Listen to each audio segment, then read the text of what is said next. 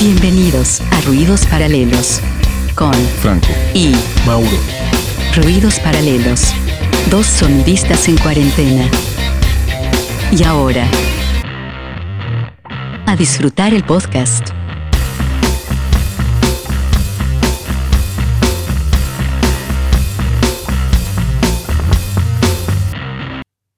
Hola amigos, ¿cómo están?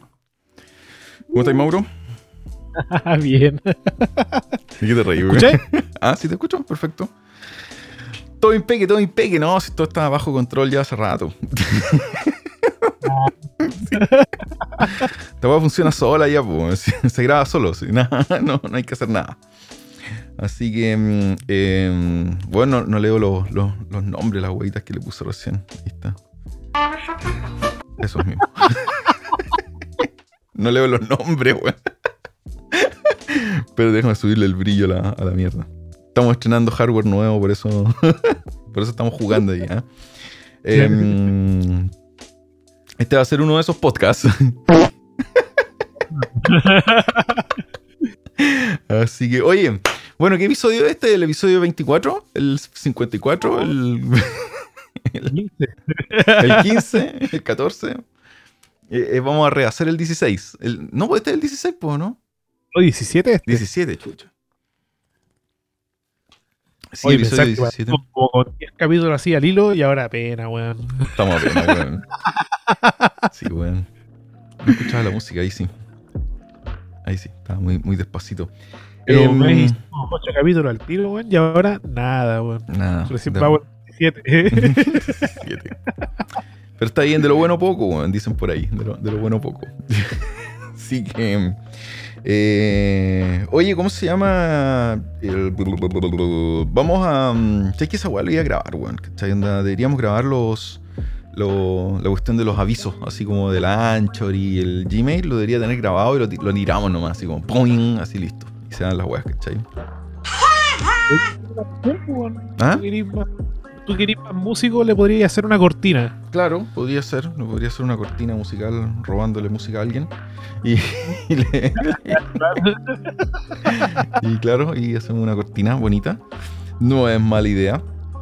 Oye, ¿cómo se llama? Pero bueno, no, nuestros auditores ya saben dónde encontrarnos. En todo caso, Anchor es nuestra plataforma, así que ahí anchor.fm slash ruidos paralelos y listo.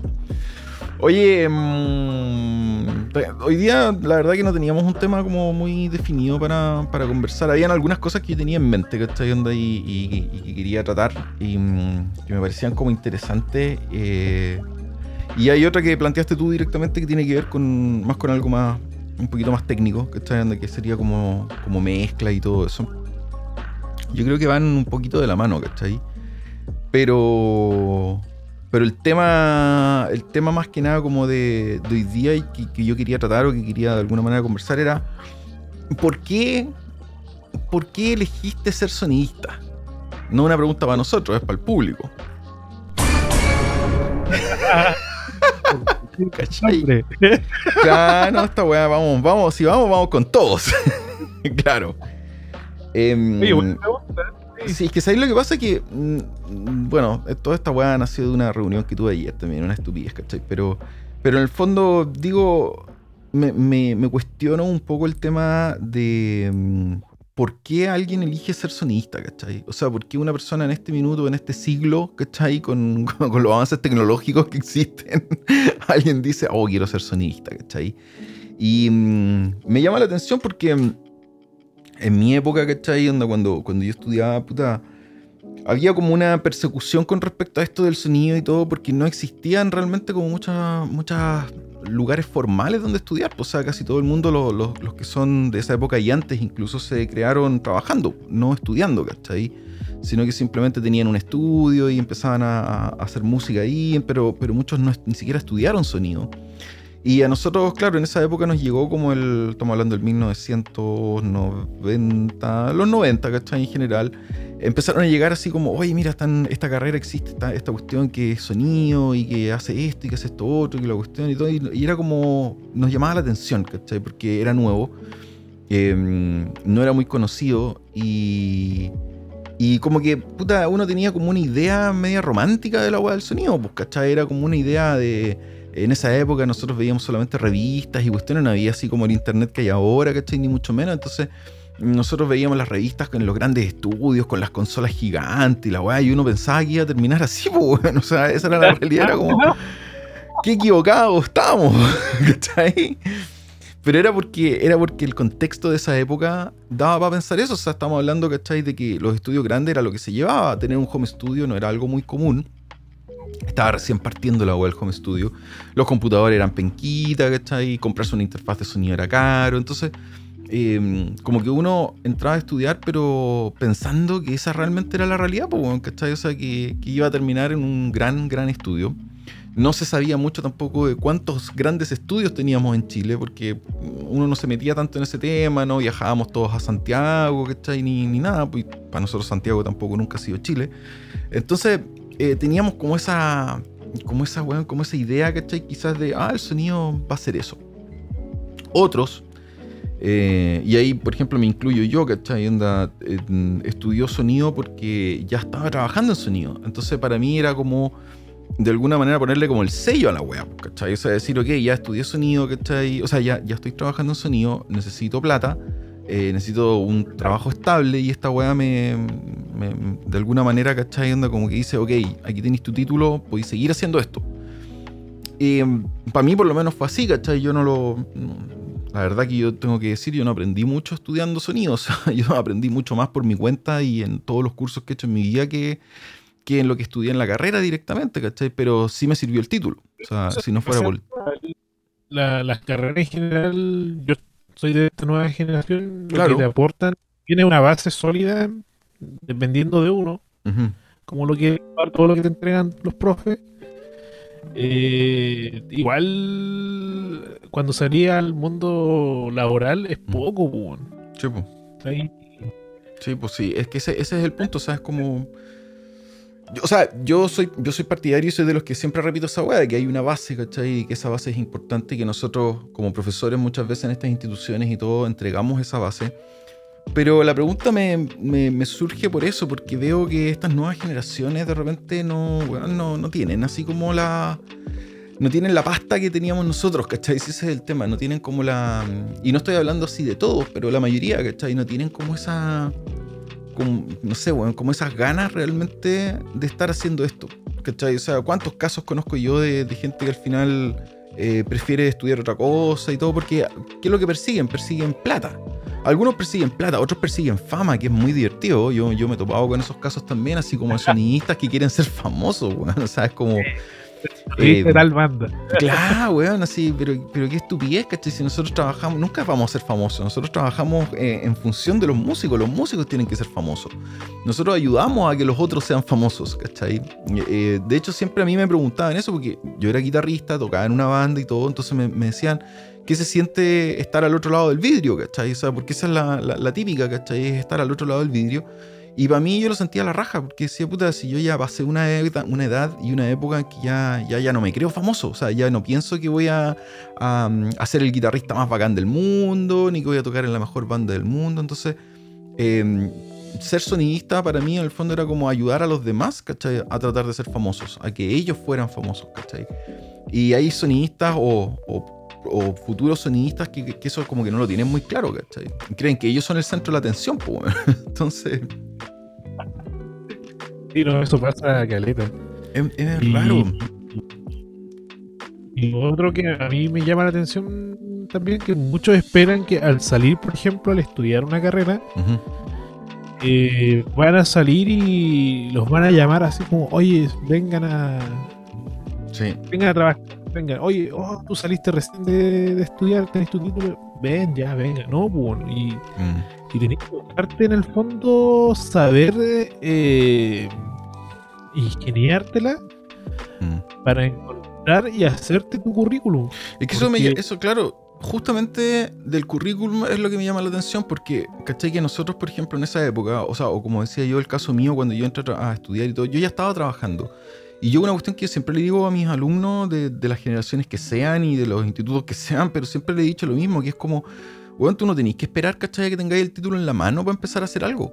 ¿Cachai? Y, y, yo lo que veo es que cada vez más, o sea, cada vez que va pasando los años, estos weones vienen con esa, esa mentalidad así como que, no, es que no puedo hacer nada hasta que no tenga mi título, o sea, hasta que no me reciba.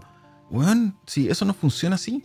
O sea, tú tenés que estar trabajando desde ahora. Si te gusta, no sé, pues el tema que vamos a tratar después, si te gusta la mezcla, bueno, entonces empieza a mezclar ahora, pues, ¿cachai? Si te gusta, no sé, pues estar trabajando en refuerzo, empieza a buscar pega ahora y empieza a trabajar ahora. Entonces, como que siento que, muchos de estos weones, ¿cachai? No, no, no le toman como la, la, gracia a lo que es trabajar en sonido. O sea, es como que casi no les gustara, ¿cachai? Es como que están estudiando la carrera porque no tenían nada mejor que hacer, ¿cachai? Y a veces se nota, pues, se nota, o sea, se nota en, se nota en el tipo de preguntas, se nota, ¿cachai? En, en, en la asistencia muchas veces a clase en alumno, weón, se notan todo ese tipo de cuestiones, o sea, son pajeros, ¿cachai? No, no, no cumplen con... Es como que esperan que les den todo, ¿cachai? Esperan y esas, estas generaciones nuevas tienen ese problema, ¿cachai? Como que esperan muchas veces que todo se les entregue. ¿Y qué es lo que ponen de su parte, pues, Y lo otro que uno, esta carrera es como tan extraña por decir una forma porque yo al menos no conozco a nadie que su familia lo presione para ser sonidista. Mm, es como al revés, claro. Te presionan para salirte de la web. Exactamente. Eh, yo he estudiado carreras, Y les dicen. Y lo estudian porque es lo que le obliga a hacer la familia, ¿cachai? Sí. Estudia ingeniería en tanto porque de... el papá quiere que estudie esa weá. Claro. Aunque la persona, el, el, cabrón no esté ni ahí con la carrera y lo estudia y, la, y saca la carrera en el fondo para que la familia no lo hueve. Mm. Pero el sonido no pasa eso, pues, no, o sea, no, nadie, como digo, no conozco ningún papá no, pero, pero estudia esta carrera porque yo quiero que seas sonidista y no sí, eso no, eso no va a suceder nunca, yo creo. es como, oye, estudia teatro. Quiero que seas actor. o sea, weón, es como. Aquí, para, estudiar este tipo de carreras, ¿cachai? Que, que tienen que ver con, artes y todo, eh, puta, tenéis que estar súper convencidos, o sea, y tenéis que amar la weá, pues, ¿cachai? Tenéis que amar lo que estáis haciendo y, y, eso es lo que de repente uno siente que no pasa, ¿cachai? Donde que de repente que incluso se siente como que algunos alumnos o algunos, algunas de estas personas que están estudiando eh, estas carreras es casi como una carrera de transición, ¿cachai? No es una carrera definitiva, sino que es como, ah, voy a probar a ver qué pasa con, esta weá, Así como, o no tengo ganas de estudiar realmente, así que voy a meter a sonido, porque así voy a tocar guitarra todo el día. Porque muchos piensan que sonido es eso, ¿cachai? Es como voy a ir a tocar guitarra, voy a ir a ¿Cuánto, bueno, puta, cuántos conozco, ¿cachai? Anda que pasaban en eso, bueno, tocando en el patio, ¿cachai? Anda tocando guitarra en el patio todo el día. Eso no es un sonidista, ¿cachai? Eso no es una persona que trabaja en sonido y que a esa persona le gusta la música. Quizás debería haber estudiado música, quizás debería haber estudiado otras cosas. Entonces. Hay muchos músicos que estudian sonido. Eso es. Y se van porque la carrera en el fondo es otra. Sí. Sí, eso, no, es lo no es lo que piensan, pues, ¿cachai? Si obviamente, si, si puta eh, sonido tiene que ver con otro tipo de conceptos y tiene que ver con otro tipo de cosas y, con otros conocimientos, ¿cachai? Entonces, eh, se meten quizás a la carrera pensando que es una cosa, pero no es eso. Y eso que es lo que pasa, al final los perjudica porque no le ponen empeño, eh, no aprenden más de lo que tienen que aprender, ¿cachai? Em, muchas veces, ¿cachai? Como que, no sé, como que todo, el mundo, yo, yo, yo, yo siento eso, ¿cachai? Como que todos los la gente le, da todo el peso, le carga todo el peso siempre a las instituciones, o sea, al, a donde esté estudiando, ¿cachai? Sea la carrera que sea, es como, ah, ver, es que el profesor no me enseñó esto, ah, es que en la materia no me pasaron esto y no me pasaron esto otro. Weón, a mí jamás me pasaron masterización, yo cuando estudié sonido jamás, jamás vi esa weá, ¿cachai? Era como... hablar de mastering era otro mundo en esa época, ¿cachai? Era como que, ¿qué? Nadie sabía, nadie entendía de eso, entonces eso no significa que, yo, porque no me lo pasaron, nunca lo voy a hacer. No, pues, ¿qué es lo que tuve que hacer? Tuve que investigar por mi cuenta, tuve que leer por mi cuenta, tuve que trabajar por mi cuenta. Ahí, es donde voy, ¿cachai? Donde como que ahora es como que si no te lo dicen o no, no te lo dan, ¿cachai? Ah, no existe, o no lo voy a hacer, ¿cachai? Ahí, viene la wea. Y en esa, puta, es, es, yo siento que es como una visión distinta, ¿cachai? Es una visión distinta de lo que es el sonido. Ahora, por ejemplo, más encima, en la mayoría de las escuelas de sonido y todo, incluso en la que yo estudié, en la YEP, ¿cachai? Anda, eh, como que han metido más cosas, ¿cachai? Han tratado de... Antiguamente el sonido era simplemente, ¿cachai? Lo que era refuerzo, lo que era estudio. Se dividía en dos partes y se acabó el tema, ¿cachai? No había más. Ahora, si tú después te ibas a trabajar a broadcast, o terminabas en la tele, o terminabas en la radio, bacán, ibas a aprender ahí en el camino, en, en la web que estaba ahí trabajando. Pero ahora no, pues ahora le empiezan a meter todas estas otras weas, ¿cachai? Entre medio, iluminación, a un sonidista, pues bueno. O sea, yo jamás estudiaría sonido si me van a enseñar iluminación, no me interesa. Yo sé que es, es lo que haces tú, ¿cachai? Pero porque caíste ahí también, pues. Pero yo jamás hubiese entrado a estudiar sonido si a mí me van a pasar iluminación o me van a pasar, qué sé yo, cualquier otra wea rara que están metiendo ahora, ¿cachai? O en mi época también estaba como el boom de la cuestión de televisión, entonces empezaron a meter cosas de broadcast y cuestiones de televisión y todo. Y, y yo tenía mi, mi, parada súper clara, yo sabía que yo no iba a terminar trabajando en televisión, que iba a trabajar en estudio, y eso era lo que yo quería hacer. Entonces, siento que, que ha evolucionado, pero de una manera como mala, ¿cachai? No de una manera buena, ¿cachai? Como que en vez de darle más fuerza a estos dos, dos rubros que son los centrales del, del, del, del sonido, que es el refuerzo, y lo que tiene que ver con el estudio, en el fondo con todas sus características y todas esas cuestiones, como que en vez de darle fuerte a eso, le han metido más weas, ¿cachai? Entre medio. Así como para que sea como más un popurrí de cosas. Y que el alumno sea como, como un maestro chasquilla, ¿cachai? En el fondo generalizado. A mí personalmente, eh, si yo fuera alumno, eso me desmotivaría un poco, ¿cachai? No es mi. No es lo que yo quisiera hacer en el fondo. ¿Cachai? Como, como sonista, en el fondo profesional. Pero es una es una pregunta que dejo así como al aire en el fondo, ¿cachai? O sea, ¿por qué estás estudiando sonido? O sea, si hay alguien aquí que nos está escuchando que está estudiando sonido o que tiene pensado estudiar sonido, ¿por qué estudias sonido? ¿O por qué estudiaste sonido? ¿Cuál fue la meta, cachai? Yo, yo lo que siento también por otro lado que todo esto en la tecnología, como se dice por lo general, mm. ha, ayudado a perjudicar en parte de eso, porque todos buscan la inmediatez, ¿cachai? Y, a la vez se ha ido como poniendo mediocre todo lo que es la parte, al menos en el estudio, porque todos ahora mm. tú te podís comprar una interfaz con 100 mil pesos, un micrófono 50 mil pesos y empezáis a trabajar a, producir. Por un lado, súper bueno porque se hace accesible a, eso, se hace competitivo. Mm.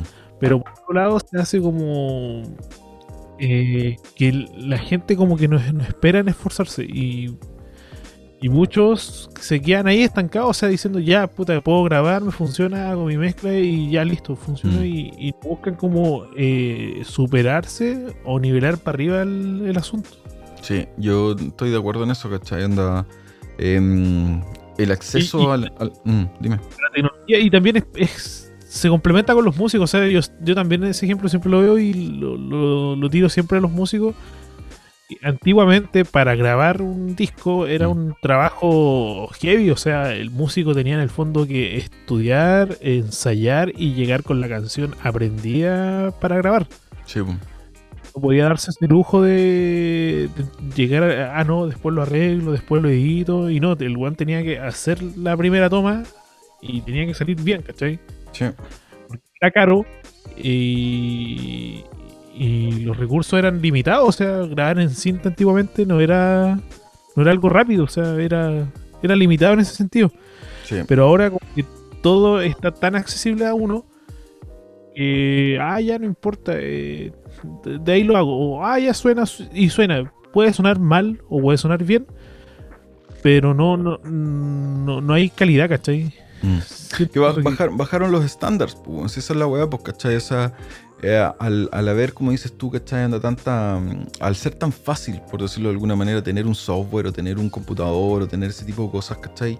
Eh, van bajando también un poco los estándares. Y eso es culpa de todos, pues, ¿cachai? Es culpa de los músicos, es culpa de los nuevos sonistas, es culpa de todos, porque, porque no hay una búsqueda en el fondo de, mm, de un mejor sonido, no hay, no hay esa búsqueda que existía antes. Antes te las tenías que arreglar con lo que tenías y no, ¿cachai? Entonces tenías un, un, una máquina de cassette para poder grabar jugaba y con eso, ¿cachai? Y eso significaba que significaba ser mucho más inteligente, ser, mucho más, em, más como vivo, se podría decir, ¿cachai? porque tenía que buscar soluciones, ¿cachai? ¿Sabes cómo, a ver, cómo hago que esta weá suene así si tengo solamente estos recursos? Si Ahora, weón, te venden plugins y te venden, weón. Bueno, los bajáis gratis, ¿cachai? Plugins que hacen cualquier cosa, ¿cachai? Es como Ah, sonaste mal, aprieta este botón y automáticamente sonáis bien. Ah, eh, no, hiciste esto, aprieta este botón y vais a sonar así. Bueno, eso tiene cero validez, ¿cachai? Para, para generar, en el fondo, música nueva o un arte nuevo o, cosas nuevas. Piensa que históricamente, o sea, si hablamos históricamente, en el sonido, bueno, y en los discos y en las producciones, ¿cachai? La mayoría de los sonidos que nosotros identificamos o que nosotros conocemos y decimos, oh, bueno, ¿cachai esto? Oh, mira, escucha esto. Oh, mira, escucha esto otro. Han sido errores que se han producido. O sea, han sido productos en el fondo de weas que alguien hizo mal, ¿cachai? De, de algo que alguien conectó de una forma incorrecta, ¿cachai? Y la wea terminó sonando así. Y eso, ¿cachai? Es la, es la gracia de la experimentación, es la gracia de de, weón, de probar cosas nuevas de repente. A veces son errores y a veces son cosas a propósito, donde alguien conectó una weá y dijo, a ver, ¿y qué pasa si yo hago esto al revés, caché? ¿Y qué pasa si yo conecto este cable a este otro cable y hago esto y hago esto otro? Em, y eso siento que, claro, como que ahora ya no existe, pues, ¿cachai? Ya no está de la misma manera que antes. Es como que todo te lo venden en bandeja, ¿cachai? Todo te lo dan hecho, ¿cachai? De alguna manera. Eh, el tema de, la, de, los samples y de los triggers y de todas esas weas. ¿Qué pasa cuando no existía todo eso, weón? ¿Qué pasa cuando no existían los triggers, weón? ¿Cómo hacía que una, una batería sonara bien? Tenía que sonar bien, pues, weón. O sea, no había otra alternativa, no, no, no tenía una segunda opción. Ahora tenía una segunda opción en todo. ¿Cachai? Tenía una segunda. Está tan de moda el tema de los, de los famosos reamp, ¿cachai? De reamplificar todo y reamplificar, reamplificar. Puta, Reamp, ¿cachai? Para mí es una, es una forma de, de trabajar donde estáis inseguro de lo que quería hacer, ¿cachai? Para mí eso, eso es un Reamp, ¿cachai? El Reamp no tiene otro sentido porque si yo realmente sé qué sonido quiero en mi guitarra, lo voy a grabar, ¿cachai? Y lo voy a grabar una vez y no tengo que grabarlo 10 veces ni 30 veces ni, ni grabarlo por caja directa para después decidir qué amplificador quiero que suene. Entonces significa que no estoy haciendo mi pega tampoco como productor. De hecho, muchos muchos músicos y guitarristas famosos no hacen reamp, ¿cachai? Porque no tienen, no tienen necesidad, pues ya, ya conocen su sonido, ya saben lo que buscan, ya saben lo que quieren. Entonces, para mí toda esa tecnología y todas esas cosas y todo ese tipo de weá, por un lado, claro, pueden ser utilidades, ¿cachai? Ya el reamp uno podría decir, pero es que yo justo en ese momento no tenía el amplificador y después lo quería. Bueno, ya, ok, un caso. Pero mucha gente lo está ocupando mal, lo está ocupando para después buscar el sonido que quiere. A eso me refiero, o sea, como para grabar simplemente, salir del cacho de la grabación y después ver a ver qué sonido le pongo arriba a la grabación. No, me parece, ¿cachai? Que sea una buena forma. Entonces, tecnológicamente creo que vamos avanzando a eso, vamos avanzando a una weá de, de, que se nos haga demasiado fácil la pega y, no pongamos nada de nuestra parte, ¿cachai? No hagamos que la cuestión funcione. ¿Los estudios tú lo, lo, encontráis válido a la vez? O sea, ¿Qué cosa? estudiar una carrera ah, actual lo micrófono. Porque, por ejemplo, ayer en estos grupos que yo visito, ¿cachai? De Facebook. ya, estos, grupos intelectuales. eh, si en el Duoc, en el AYEP o en, la INACAP en Santiago. Ya. Y me llama la atención que muchos weones le dicen así como, no lo estudié, weón. No, en YouTube está todo. literalmente le uso, en YouTube está todo. O sea, weón, eh, ¿para qué voy a gastar plata? O hácete unos cursos online. No, no sacáis nada con estudiar. Y puta, ahí no sé, weón, yo encuentro que una forma a la vez de, y lo hemos dicho anteriormente, de profesionalizar el medio, eh, formalizándolo a través de estudios, pues, o sea, en este momento de crisis de pandemia, está todo el, rubro prácticamente parado, al menos lo que es el refuerzo, eh, no existen sindicatos, no existen eh, colegiaturas, ¿cachai? Ni nada, y la mayoría están votados por lo mismo, porque no hay, no hay organización en ese sentido, no hay formalización. Mira, yo, si la, pregunta es, o sea, ¿qué pienso yo? Bueno, a mí obviamente me afecta directamente porque yo trabajo en este medio, o sea, yo trabajo como profesor y todo, pero, pero yo siento lo siguiente, o sea, siento que, a ver, primero que eso de que está todo en YouTube es la gran mentira misma, ¿cachai? De todo, ¿cachai? O sea, para, para mí eso es un chiste, ¿cachai? Hay otro... Ahí estoy tirando, ahí estoy tirando todos los, todos los ruidos juntos. es un chiste, ¿por qué? Porque, weón, eh, navegar en YouTube o sumergirte al mundo de YouTube, weón, es navegar con caca también, pues, weón, ¿cachai? Es un mar lleno de weas positivas, pero también lleno de caca. Y ahí es donde está mi primer problema. Y es lo, es lo primero que yo muchas veces le digo también a mis alumnos. Les digo, a ver, si tú te tiráis a ver videos en YouTube y todo, ¿cómo filtras? ¿Cachai? Onda, ¿Qué videos te están enseñando cosas buenas y qué videos te están enseñando cosas malas? Si tú no tienes esa capacidad de filtrar. Porque se supone que estás llegando sin conocimientos, ¿cachai? Sin, sin, sin que nadie te dé una guía y sin que nadie te diga, oye, mira, la verdad que esto no se hace profesionalmente, esto sí se hace, esto acá, esto ya, esto allá. Entonces tú te tiráis nomás y veis todos los videos. Y caí, weón, en videos, ¿cachai? Y sobre todo, esta es otra gran pifia que creo que hay, hay muchos que están de acuerdo también conmigo la falta de inglés de muchos de los alumnos, ¿verdad? Y de muchas de las personas que trabajan en el mundo del sonido es abismante. El no ser capaces de leer un libro en inglés, el no ser capaces de ver un video en inglés, los limita a un nivel ya, pero heavy. Y te digo, la mayoría del contenido que está en YouTube, que está en español, es caca. O sea, esa, yo lo, digo desde ya. La mayoría del contenido en YouTube en, en español es caca. Son muy pocos los weones que hacen contenido en español que realmente cachan y que lo hacen bien. Y me ha tocado ver de esos videos, en el fondo, donde dicen cosas que al final lo único que hacen es enredar más todavía a, los a los que están viendo. El weón que decía en el fondo que entregaba como el secreto para sonar competitivo, profesional. Claro. Eh, en el mastering. Y el weón en el fondo decía que era un secreto que ningún ingeniero te iba a decir porque era, es algo como una weá clasificada, ¿cachai? Claro, así como le, ponía el clickbait, ahí que se llama.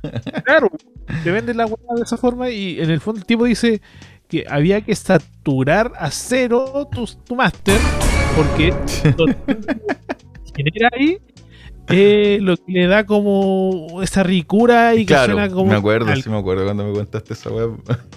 Eh, ese tipo de contenido, no, pues, y, lo que tú decís, no, hay una persona que está recién aprendiendo, no tiene cómo filtrar. No tiene ese filtro. Entonces, ¿qué es lo que sucede? Que la, una escuela formal da lo mismo el nombre, el apellido, el dónde o lo que sea, pero formal, es decir, que te entregue un título al terminar.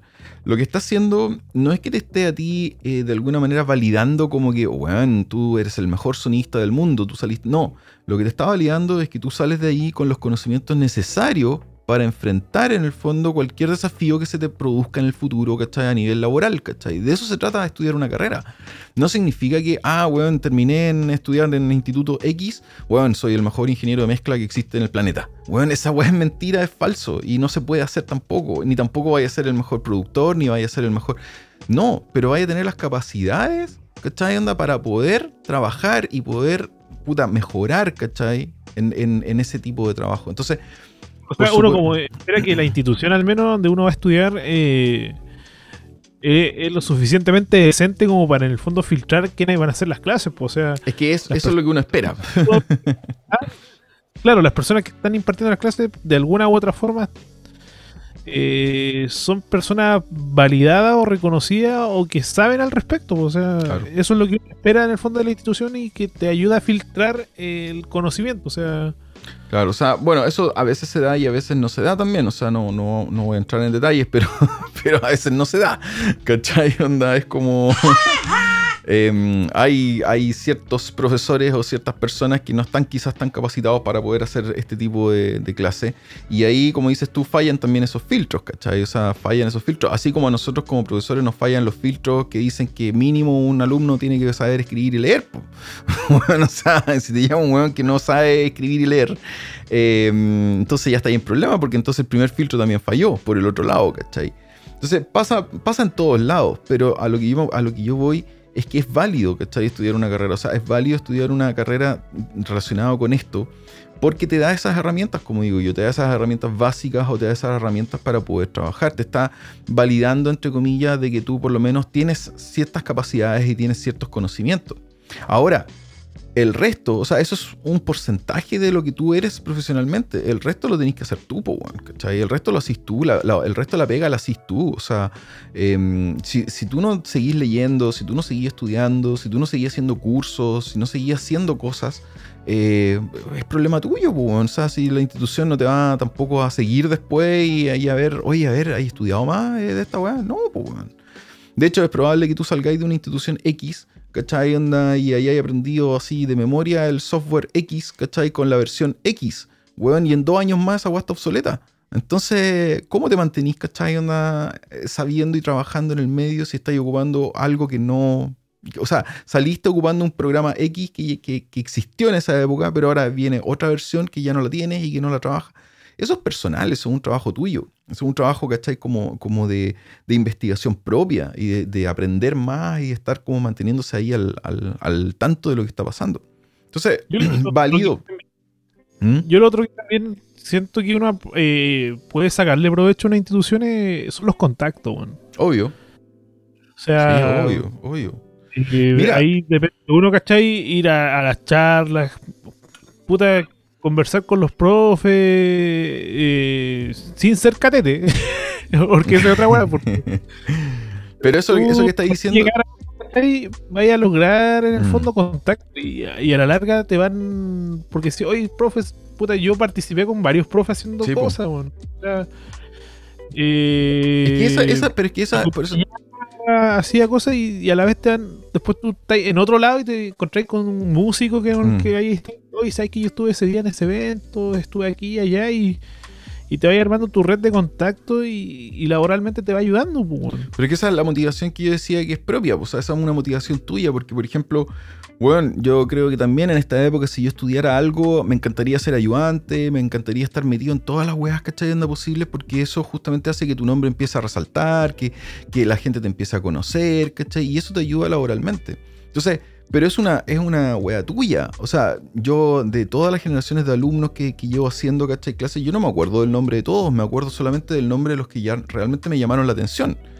Hay algunos que me llamaron la atención negativamente y hay otros que me llamaron la atención positivamente, pero me acuerdo de ellos, ¿cachai? Y, y ese es el tema, o sea, tú tenés que buscar tu camino y tú tenés que hacer ese camino. O sea, eh, hay gente que, por ejemplo, que, yo me acuerdo que, le encantaba la idea de poder ser ayudante y que, rodeaba esa, sensación de que quiero ser ayudante, quiero ser ayudante. Incluso algunos me decían, no importa si es, gratis, no importa si es pagado, como que querían serlo. Y eso yo lo encuentro súper positivo porque significa que, claro, el cabro quiere aprovechar esa instancia para aprender más, ¿cachai? Para estar metido en el tema. Para estar haciendo cosas. Pero hay al mismo tiempo otros que no están ni ahí con nada de eso. Pues. O sea, hay otros que pasan totalmente desapercibidos. Pues son, son cabros que no, que no, no, no, no opinan, ¿cachai? Como que no tienen opinión, no, no tienen nada, ¿cachai? Que agregar al, al, contexto. Y eso también es malo. Entonces, yo pienso, ¿cachai? Donde que, como decís tú al principio, o sea, es válido estudiar estas carreras. No, no es es una respuesta muy tonta esa de decir, ah, no, estudio en YouTube. O sea, es la más tonta que existe porque YouTube, como digo, no, no es un, buen método, ¿cachai? De enseñanza por, por miles de motivos. Em, siempre es bueno que tengas una base, siempre es bueno que tengas alguien que te guíe, siempre es bueno que tengas alguien que te, eh, que te ayude. Ahora, ¿por qué tampoco clases particulares ni cursos así como en, en, en negocios, así como audiomúsica? esos super cursos, ¿verdad? De, de, sea sonidista en un día, ¿cachai? Así como, no sé, esa wea así rara. ¿Por qué no? Porque al final no te validan tampoco a ti, o sea, no te están entregando nada, ningún papel, nada que de alguna manera diga, oye, sí, tus habilidades, ¿cachai? Son validadas acá. Es como hacer, tomar clase de guitarra particular, no tiene ningún sentido. A nadie le importa si tomaste o no tomaste clase de guitarra. Entonces, ahí hay una gran diferencia, o sea, eh, las generaciones jóvenes muchas veces se les olvida que también van a ser viejos, pues, ¿cachai? Entonces piensan todo como en el, hoy nomás, así como, ah, da lo mío, tomáis un par de clases y trabajáis un rato y todo. Bueno, si no tenía un título, ¿qué vaya a hacer cuando seáis más viejo, ¿cachai? ¿En qué vaya a trabajar? Si en cualquier parte da lo mismo que no vaya a trabajar de nada que tenga que ver con sonido, pero en cualquier parte te van a pedir un título. Entonces, eso es algo que tú también tenés que pensar, ¿cachai? Onda, no es solamente voy a sacar el título de sonista porque toda mi vida voy a estar trabajando sonista. No pero ya tienes un título. Y ese título te permite, ¿cachai? Avanzar en la vida en otro tipo de weas, ¿cachai? Si no todo gira en torno al sonido. Entonces, decir, no, no, no estudié en una escuela, sino que estudia por tu cuenta y busca YouTube. Puta, bájate después el certificado de YouTube, pues, a ver qué. y anda a pega. A ver cómo te va. ¿Dónde estudió usted? No, en la Universidad de YouTube. ¿ah? En la Universidad de YouTube y yo vi todos los videos de Chris Lorelch, y, y mezclo todo en rojo. Así que lo pasé. Pasé Pasé el curso, weón, ¿cachai? Pasé la weá y ahora soy, soy sonista bacán. Entonces, weón, no podía hacer eso, pues, ¿cachai? O sea, ¿de qué te sirve? En la vida no te sirve de nada. Entonces hay que ser un poco más maduro también, un poco más grande. Eh, pensar, weón, en, tu futuro, ¿cachai? Y puede ser que después digáis, hoy sabéis que el sonido quizás no era lo mío, pero ya tenía un papel, ya tenía un título, ya tenías algo, ¿cachai? Onda que te, que te ayuda de alguna manera a poder buscar otro camino. Y listo, y se acabó. Hay otros que les gusta el sonido como hobby, ¿cachai? Que quizás no es su primera. Bueno, nuestro, nuestro amigo aquí, mm, Rodrigo, que nos escribe, ¿verdad? Nuestro auditor Rodrigo, uno de los, de los, fieles fans, ¿verdad? del, podcast. Eh, yo no sé realmente en qué trabaja, pero probablemente no trabaja en sonido por las cosas que nos ha contado él y todo, que él se está como reencontrando con el sonido. Entonces probablemente el sonido para él es su hobby, es su, su segundo amor en el fondo. Y él trabaja en otra cosa, pero le gusta el sonido. Eso está súper válido, ¿cachai? Eso es válido. ¿Cachai? Él, quizás ya hizo toda su carrera o su profesión, ¿verdad? Haciendo otras cosas o trabajando en otro rubro o haciendo otra cuestión, pero sigue investigando por el sonido. Ya, eso es una posición válida. ¿Cachai? Pero no es una posición válida decir, ah, así como lo voy a hacer al lote nomás, ¿cachai? Voy a, voy a meterme a este tema del sonido, me gusta tocar guitarra, entonces voy a estudiar sonido porque me gusta tocar guitarra. No, porque quizás entonces lo que te gusta a ti el sonido es un hobby, te, encanta el sonido, pero no es tu profesión, no es algo que, estés dispuesto a hacer toda tu vida, ¿cachai? O a, o a dedicarle el tiempo que se necesita para poder trabajar en eso toda tu vida. Y ahí es donde uno tiene que cuestionarse, o sea, ahí vamos a la pregunta principal, ¿por qué estudias sonido? ¿Cachai? ¿Qué vale tu motivación, ¿cachai? En el fondo para poder estudiar sonido, ¿Cuál, ¿qué es lo que tú crees que vas a terminar haciendo? Si esa, esa es la, la realidad, ¿cachai? Y el sonido es, un, es una pega difícil, es una pega, ¿cachai? Que requiere compromiso, pues bueno, o sea, eh, aquí no te vayas a ser millonario, ¿cachai? Anda trabajando en sonido, sobre todo aquí en Chile, ¿cachai? Entonces, si, si, si, ese es tu fin, si tu fin es la plata, puta, elegiste mal, ¿cachai? O sea, elegiste mal a la primera. ese no, no es el fin de ser sonidista.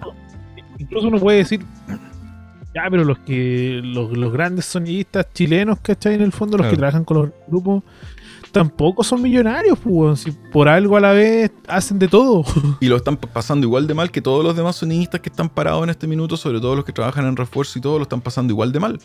O sea, yo conozco gente que trabaja en el mundo del refuerzo profesionalmente y todo, y están recagados, pues, ¿cachai? Tenemos varios en común, con gente que conocemos en común, el otro día estábamos comentando ahí con Mauro también, eh, que han tenido que buscar otros trabajos, ¿cachai? Y otras pegas, porque si se cae esta weá, se cae forever, pues, ¿cachai?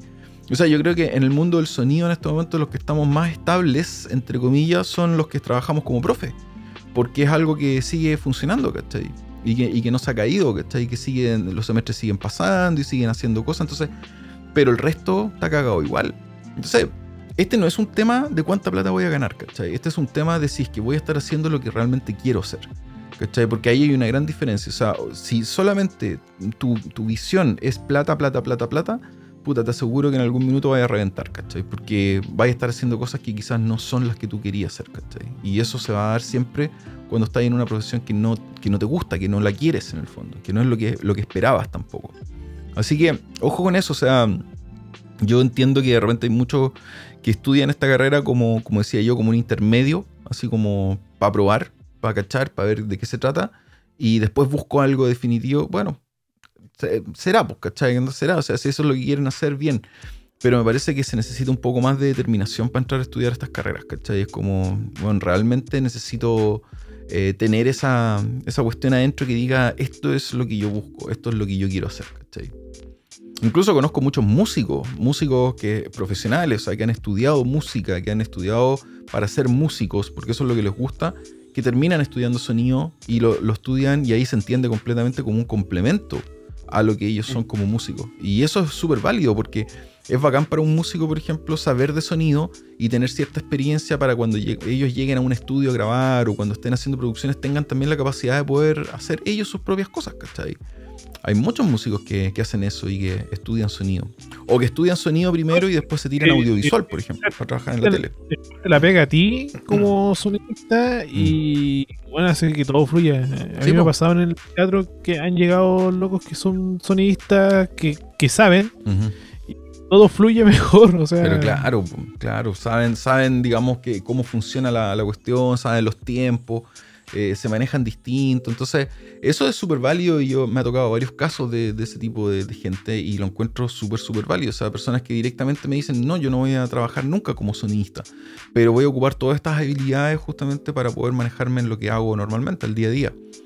Entonces, hay, hay situaciones, como digo yo, que son distintas. Yo creo que la, la, tiré ahí como, como difícil en el fondo de, decir por qué estudiar sonido, pero era un tema que me tenía ahí como atravesado, ¿cachai? También y, era entretenido plantearlo, ¿cachai? Ver, qué pasa con eso. Así que... terminamos. terminamos esa sección. Así que, mm, oye, ¿cómo se llama? Em, eh, algo más quería decir yo. Eh, bueno, hay noticias que para nosotros son re importantes. Hablemos de otra weá. quiero, antes de que, hagamos la pausa, digamos, a lo que íbamos a hablar de, de mezcla y todo, pero. bueno, em, ¿qué pasa con la Xbox? yo, quiero saber. Eso. Estamos metidos ahí con, Mauro, somos, los dos somos de Xbox en el fondo y estamos metidos con la noticia justamente de, la compra de Bethesda y todo lo que tiene que ver con, con los videojuegos. Y la pregunta del millón, para Mauro, ¿cachai? ¿Te compráis la Xbox Series X o te compráis la, la Series S? Es que si digo ahora me van a retar acá abajo. Ah, te están escuchando. Dilo que para callado, para callado, en un papelito en la pantalla ahí O sea, la, la intención es comprarla. ya. No, yo creo que por la X. Pero ¿cuándo? No sé. No sé si la vaya a tener así como el primer día o no. Pero tú creís que la diferencia, ¿cachai? Entre la X y la S sea tanta. Porque han dicho que la diferencia es más que nada solamente en resolución, ¿cachai? En la salida. Una va a tener 2K y la otra va a tener 4K. Eh, claro. Pero habrá realmente. Porque esa, porque para mí esa, bueno, son 100 dólares. ¿Eh? Yo por mí me iría por la más grande. Ya. Después no está así como, hoy si, me compro la otra, porque a mí ya me pasó con esta web, pues yo me compré la S en su, principio. Y la vendí y me compré la X después de puro weón. Claro. sí, pues, de hecho. Pero ahí por eso tendría que ver. Ahora lo otro, la S, la, la serie S no trae lector de disco. Y yo ocupo igual harto para ver películas, ¿cachai? Ah, ya, ya. Eso, eso, es un motivo ya mayor, ¿cachai? Claro. Ahí podría ser. Pero por ejemplo, yo en rendimiento de juegos, puta, no sé, bueno, yo tengo la S, ¿cachai? La Xbox S normal y feliz con esa consola. O sea, nunca he pensado así como, como que, oh, weón, necesito 4K, 60 cuadros por segundo, porque aparte que la tele que la tengo conectada en este minuto no es 4K, ¿cachai? Entonces no.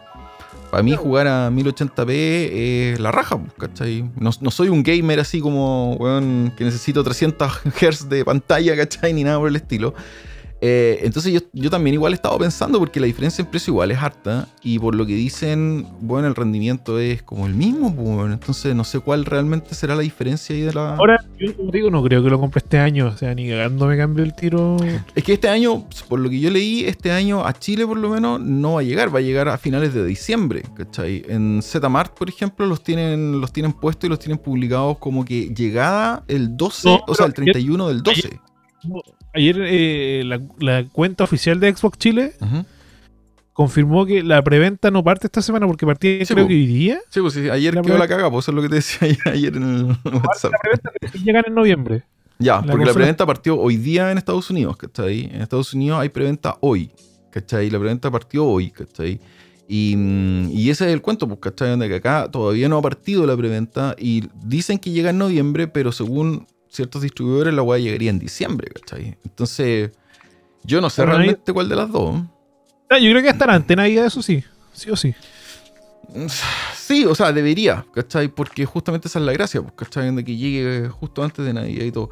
Yo no sé, weón, yo, yo estoy expectante porque me, me, preocupa más que nada los juegos, ¿cachai? Dónde que van a llegar, ¿cachai? Hay demasiados juegos anunciados de los cuales no ha salido ni una weá, ¿cachai? Entonces eso me tiene más más, más expectante porque yo sé que los juegos que vienen también los voy a poder jugar en la Xbox que tengo ahora, pues, Entonces no son juegos que son solamente de, última generación, pues, son estos juegos retrocompatibles, por decirlo así.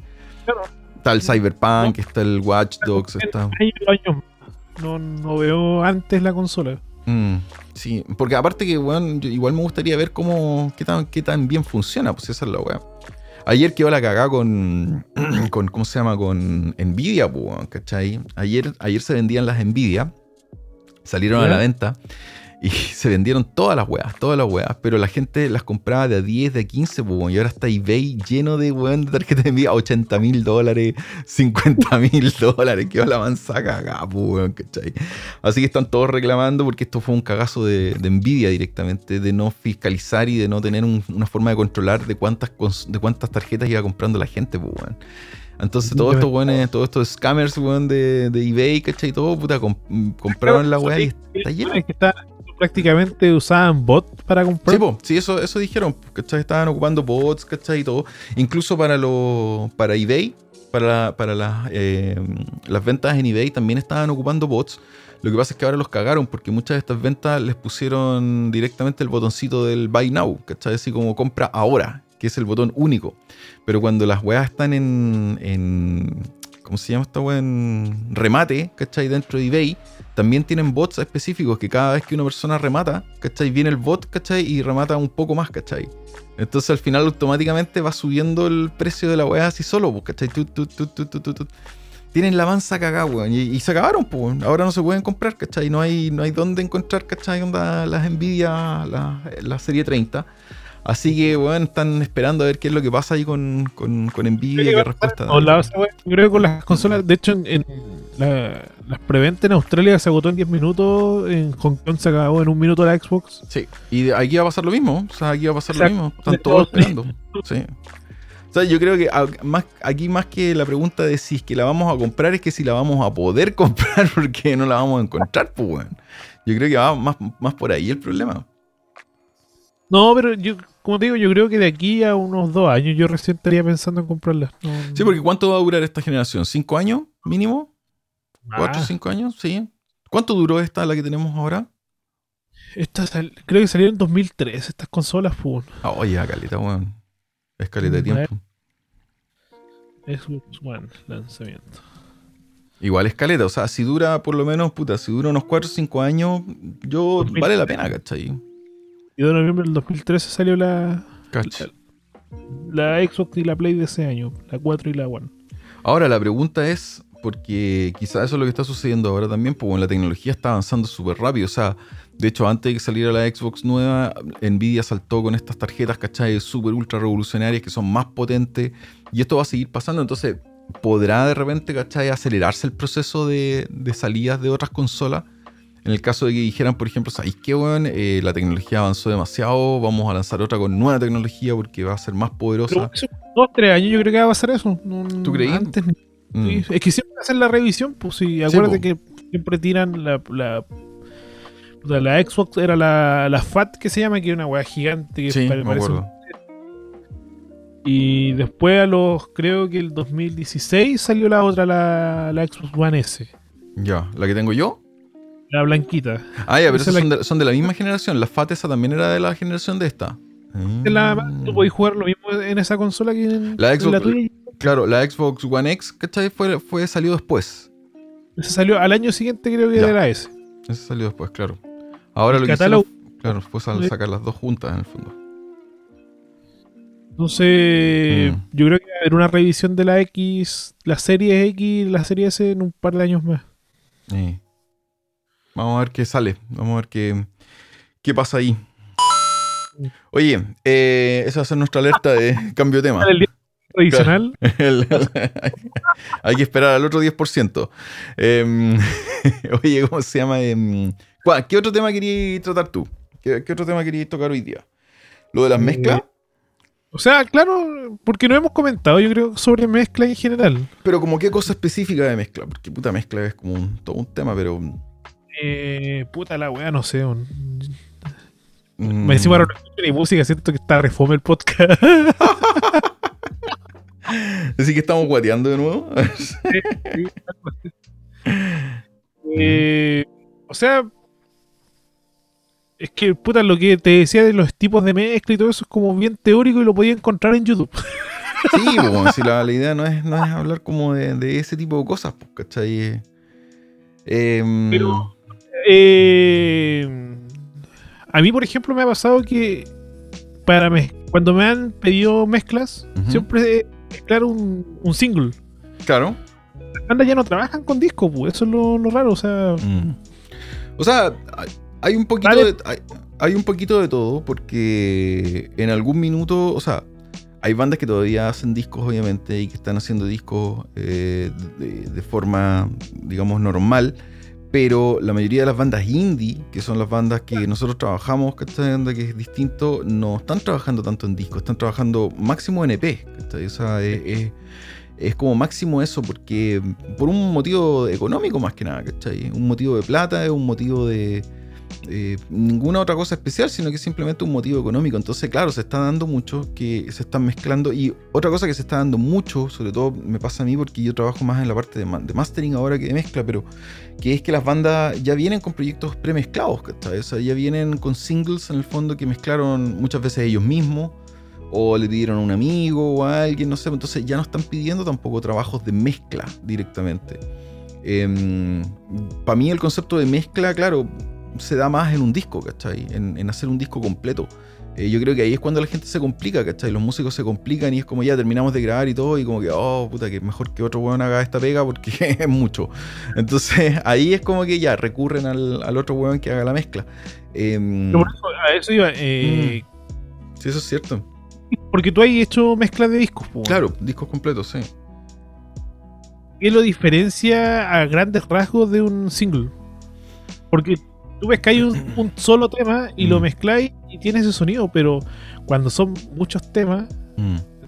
de 10 canciones, ¿qué, ¿qué te puede ayudar a que.? Porque la idea del disco es que suene homogéneo, o sea, suene parejo, tenga una sonoridad parecida, ¿cachai? Un balance tonal es que ese es el tema. o sea, para mí, por ejemplo, la experiencia que he tenido con discos, he trabajado en, varios discos de diferentes estilos musicales también, y creo que siempre lo, entretenido para mí de hacer un disco es como conversar con la banda o saber qué es lo que la banda quiere realizar, qué es lo que está tratando de, explicar, porque muchas veces se da, em, puta, a los que les gusta escuchar música lo entienden perfectamente, que un tema no no es el sonido de repente de la banda. O sea, un solo tema de ese disco no, equivale a la banda completa. Es como escuchar Extreme, por ejemplo, y escuchar el More Than Words, ¿verdad? Que era como el single acústico del disco Pornography, justamente Extreme. Y después escuchar el disco entero y darte cuenta que el disco no tiene nada que ver. El único tema lento y con guitarras electroacústicas era ese, y todo el otro, el resto del disco eran guitarras distorsionadas y todo. Los buenos le hicieron porque te vendieron una pomada de que, de que Extreme sonaba así y no era así, pues. Entonces muchas veces pasa eso, que, un tema no, dice en el fondo quién es la banda o qué es lo que están haciendo. En cambio, cuando sigue un disco, em, tienes la posibilidad en varios temas de demostrar en el fondo qué es lo que la banda quiere hacer. Entonces, si la banda es progresiva, por ejemplo, claro, puede ser que un tema esté más lento, puede ser que un tema ocupe ciertos, ciertos instrumentos, otro sea más rockero, otro sea... Pero tú tenés que tratar de con toda esa mezcla de cosas, ¿cachai? Generar en el fondo un sonido que sea, como dices tú, ¿cachai? Donde que tenga alguna relación entre, entre sí. O sea, eh, tiene que tener un elemento o tiene que tener algo que relacione un tema con el otro, Cuando estás haciendo un disco. Eso es lo que lo hace difícil, en el fondo. A pesar de que uno mezcla tema por tema, o sea, uno no mezcla un tema pensando en cómo sonaba el otro, sino que uno mezcla el tema pensando en lo mejor que puede hacer con ese tema, pero sin perder de vista el resto de los temas. Entonces, Normalmente cuando, cuando uno mezcla un disco, por ejemplo, uno no parte del tema 1, uno parte del tema que más le interesa partir. O sea, yo puedo partir del tema 7 del disco, porque me interesa, porque tiene una instrumentación bonita, porque tiene muchas cosas, no sé. O porque el mismo músico te dice, ahí que este es nuestro single, o este es el tema más importante. Entonces tú partes mezclando eso, haciendo que ese tema suene bien según todos los requisitos del músico y todo el cuento. Y una vez que está terminado, aprobado por los músicos, ese tema en el fondo tú lo que haces es, ya, haces el bounce y ese bounce de ese tema lo puedes ocupar como referencia para, para el resto de lo que vayas a mezclar. O sea, tú vas a mezclar el tema 1, por ejemplo, ahora, ok, cargas ese tema de referencia que sería el 7 y trabajas en tu tema 1, pero en algún minuto, pum, chequeas el tema 7 para ver que no esté tan lejos del objetivo en el fondo final que tenía ese, ese, disco. Y así se va haciendo con todos los temas y con todos los temas. Pero siempre pasa, o sea, imposible no, que no suceda en el fondo, que de repente hay un tema que te queda muy distinto que el resto, ¿cachai? ¿Qué es lo que pasa ahí? O qué es lo que se hace en ese caso, y también me ha pasado en, en algunos de los discos que he hecho, es que más que nada tiene que ver ya después con el armado del disco, porque después de que los temas están mezclados, no siempre el orden del disco está definido en el momento de la mezcla. Hay veces en que no está definido en el momento de la mezcla. Hay veces en que tú mezclas simplemente eh, cada tema y todo el cuento, pero no, el músico no te ha dicho o no ha definido cuál va a ser primero. Y puede ser que, porque justamente el sonido de un tema cambió mucho o, creció o lo que sea, ¿cachai? Que, que el músico te diga, ¿sabes que Este tema lo vamos a ocupar como el tema 1. Entonces al final el orden empieza como a cambiarse, entonces no queda tampoco en el orden en que tú lo mezclaste, no es como que tú escuchas el disco desde, ah, yo mezclé el tema 1, después el 2, después el 3, después el 4, no, de repente mezclaste el 10 primero eh, y el 10 quedó como el tema 1, ¿cachai? Y así empieza como a desordenarse un poco el tema, a desordenarse entre comillas, pero, pero le empiezas a dar, a dar como una idea en el fondo al, disco. Esto pasa también en discos antiguos, por ejemplo, ahí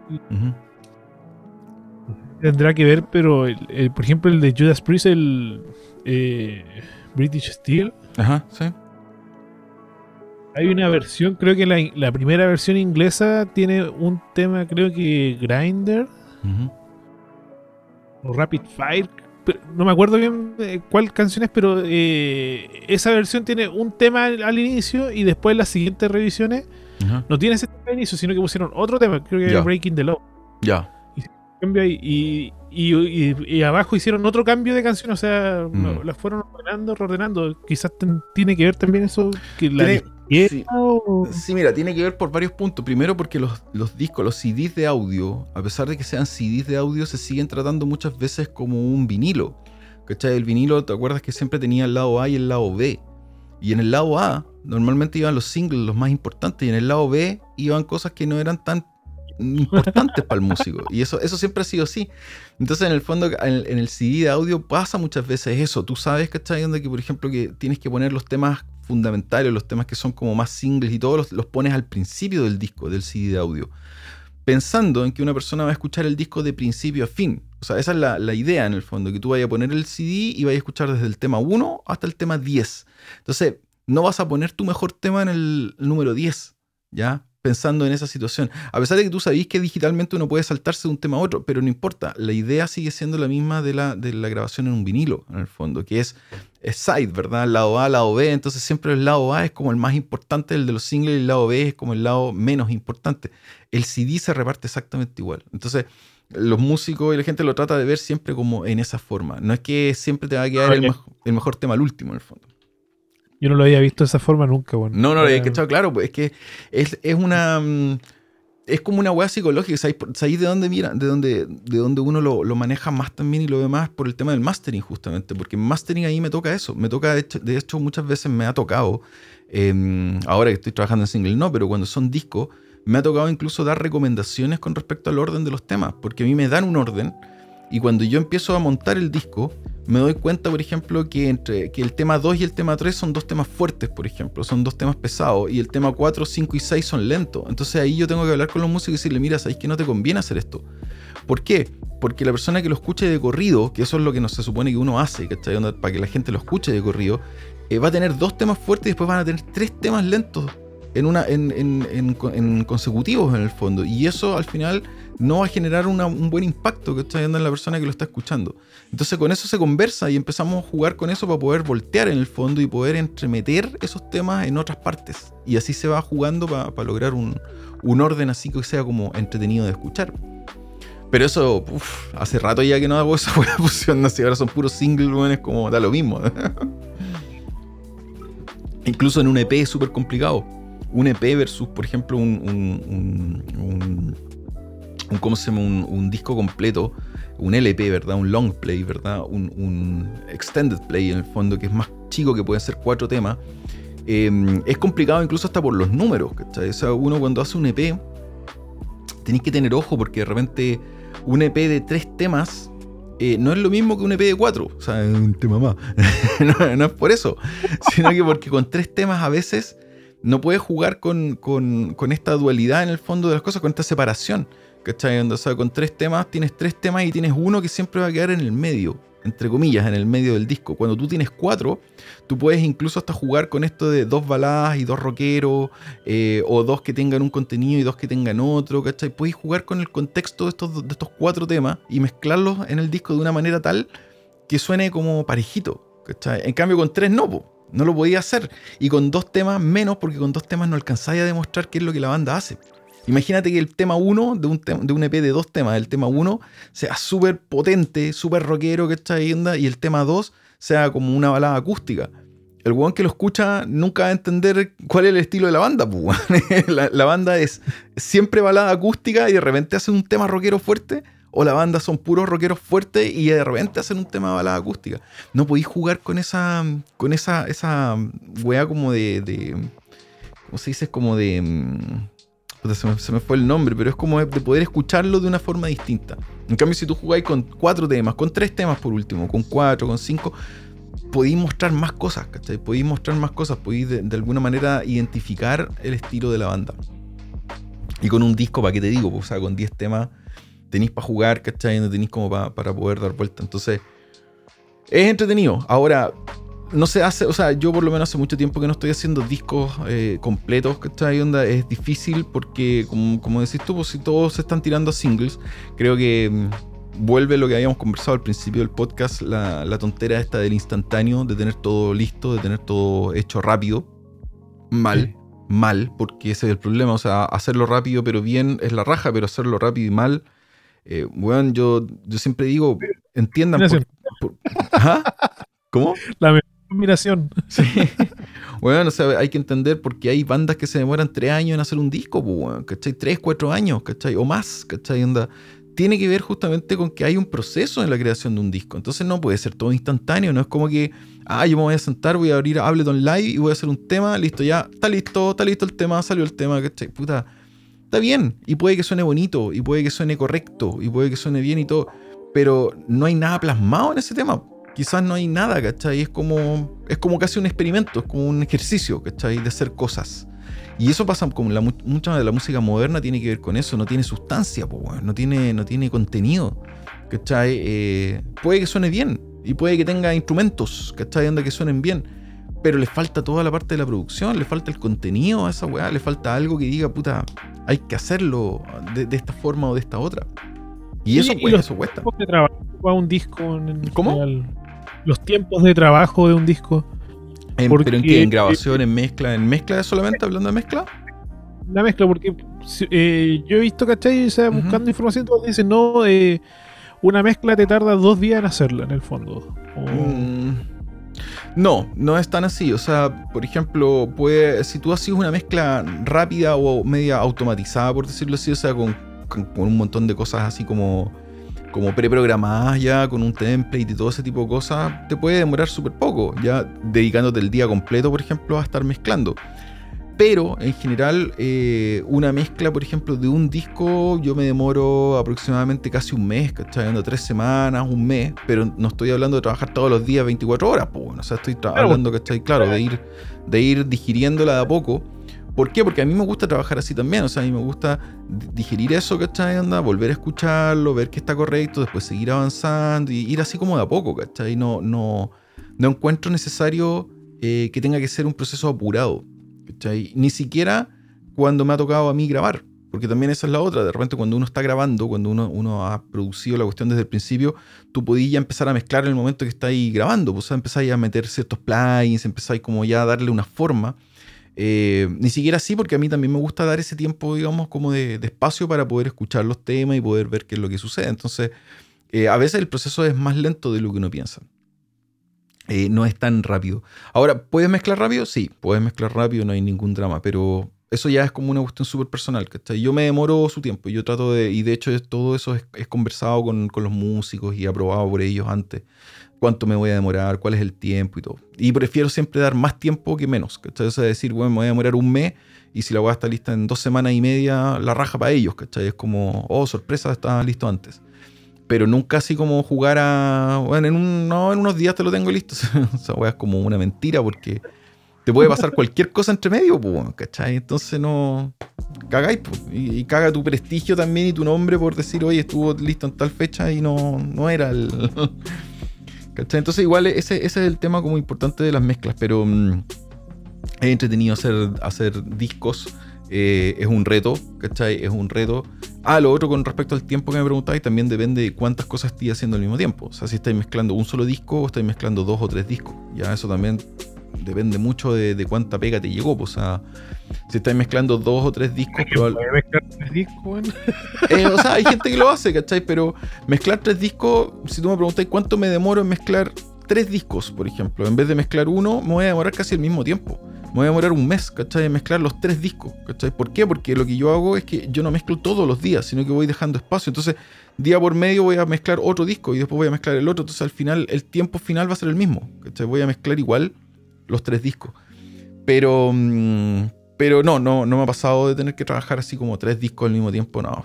Como hacer malabares con la weá así. no, no, ni cagando, ¿cachai? Onda, eh, y prefiero concentrarme mucho más en uno y, trabajar en eso y todo el cuento. Porque aparte que los músicos igual son jodidos, ¿cachai? Los músicos igual después te piden cosas o te dicen, oye, pero es que hay que cambiar esto, es que hay que arreglar esto, es que entonces...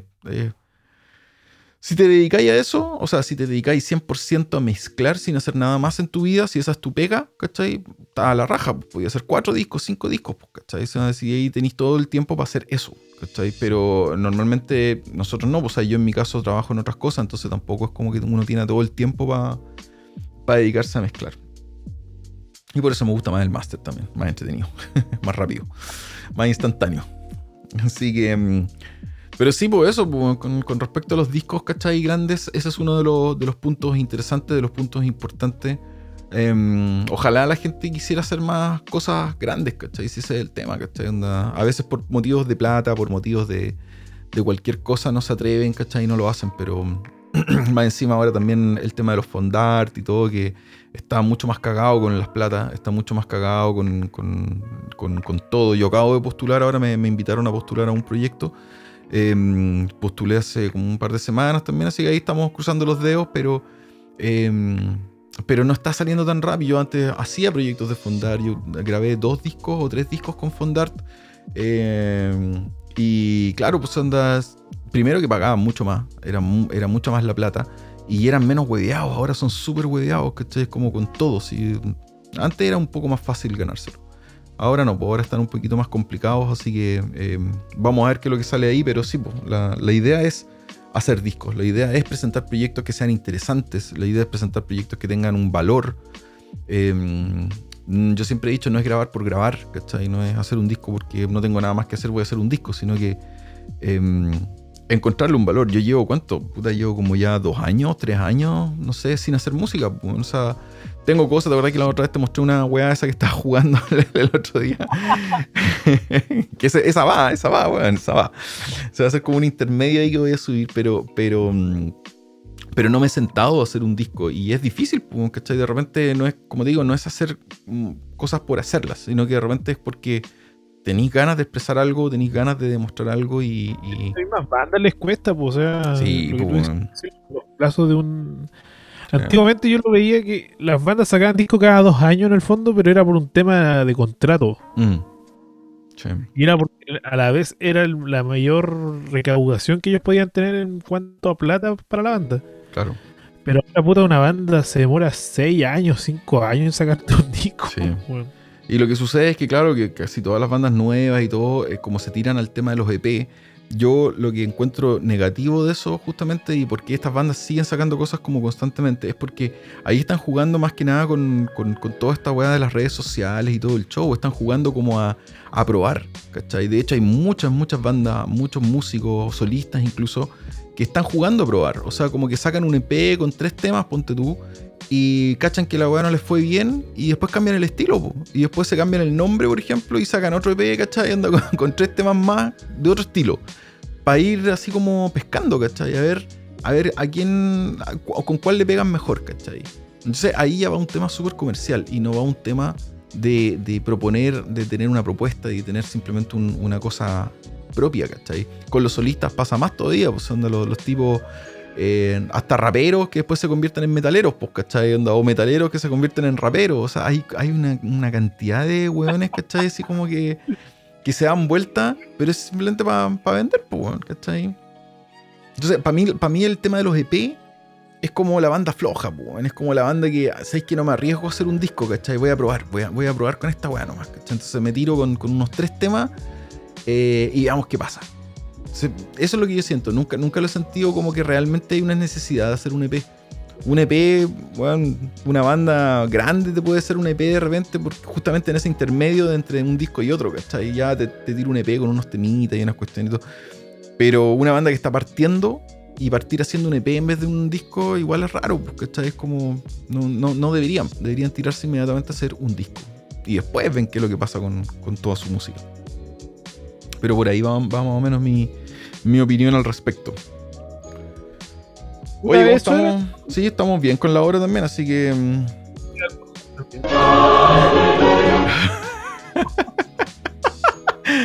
Hemos terminado el, episodio, weón. Puta, tengo miedo de que esta weá haya grabado bien, pero vamos a revisarlo. vamos a revisarlo, si no lo tiramos igual nomás y da lo mismo. Así que. Oye, ¿cómo se llama? Em, ¿Nos despedimos ya? Sí, ya, pues, vamos a recordar que nos escuchen simplemente ahí en anchor.fm slash radio, radio, ruidos paralelos, ¿verdad? Em, y que nos manden sus comentarios por ahí también y todo, y el mail que ya lo conocen, eh, ruidosparalelos.gmail.com. Y nos vemos en la próxima semana. Esperamos que todo funcione. Esperemos que no tengamos que saltarnos una semana dentro de poco. Em, así que. Sí. Mira, yo cuando me quede sin pega, que yo creo que va a ser luego, voy a, voy a ¿cómo se llama? hacer el podcast todos los días. y ahí vamos a hacer una página de Patreon y todo, y nos van a poder colaborar y todo, y, ahí, lo vamos a hacer, la vamos a hacer bien. Así que a todo esto de, mm, quedarse sin pega, eh, estaba leyendo en las noticias que parece que el miércoles van a dar noticias de Viña del Mar y el Paraíso, así que parece que van a levantar la cuarentena. Chun chun. Así que mm, se va a abrir una ventana. Windows. Así que vamos a ver qué pasa ahí, pues que a ver si es que realmente nos levantan esta mierda y, qué es lo que sucede a futuro. Pero nos estaríamos viendo ya la próxima semana en otro episodio. Em, déjame controlar todo esto porque son muchas weas que tengo que ver al mismo tiempo. ya, estoy listo, estoy listo para terminar. Ya, Mauro, te despedí de todos. ¿Estamos listos? ¿Tiramos cortina? ¿Te despedí? Y tiramos cortina. Tiramos cortina. Ya. Chao, chao. Nos vemos.